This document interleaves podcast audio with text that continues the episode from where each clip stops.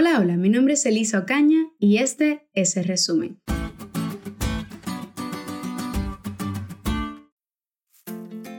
Antes de comenzar con los puntos para el resumen de la lección de esta semana, hay algo que debemos tener claro, y es que como hemos visto, debe haber un juicio antes de que Cristo venga. Y precisamente el libro de Daniel nos indica el momento en que este juicio comienza.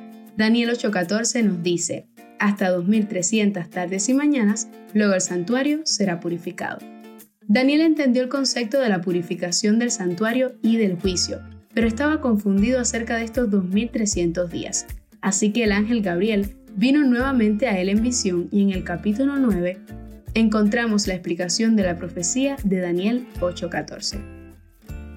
Como punto número uno del resumen, haremos alusión al inicio de la profecía, o sea, el inicio de las 70 semanas o 490 días que son cortados de los 2300 días o años, porque recordemos, estamos hablando de día profético, que equivale a un año.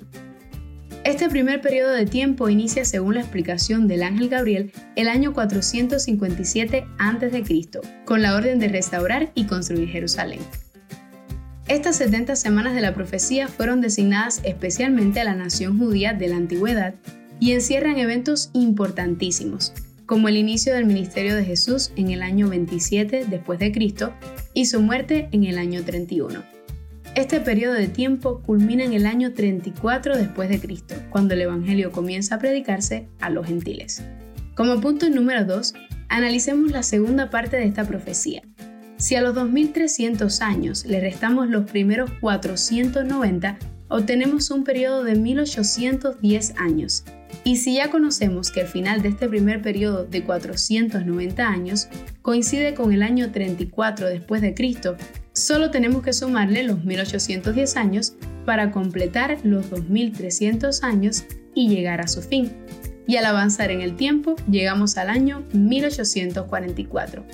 Como nos dice la profecía, el santuario sería purificado. ¿Qué significa esto? Como punto número 3 y último, te diré que para entender lo que ocurrió en 1844 en el santuario celestial, que es al que se refiere la profecía, tenemos que entender lo que se hacía en el santuario terrenal. Una vez al año el sumo sacerdote pasaba al lugar santísimo, y ese día se conocía como el día de expiación o día de juicio. Como la profecía lo indica, en el año 1844 Jesús comenzó sus funciones sumos sacerdotales en el santuario celestial, comenzando su obra de juicio. Jesús fue el Cordero inmolado por nuestros pecados, pero la buena noticia es que también es el sumo sacerdote que intercede por nosotros ante el Padre. No tenemos nada que temer, porque su sangre es más que suficiente para limpiar nuestros pecados. Tan solo tenemos que ponernos en sus manos. Jesús salvará hasta lo sumo a todos los que acuden a Él con fe.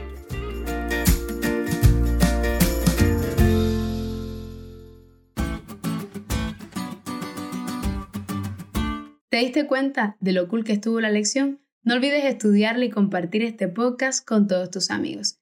Es todo por hoy, pero mañana tendremos otra oportunidad para estudiar juntos.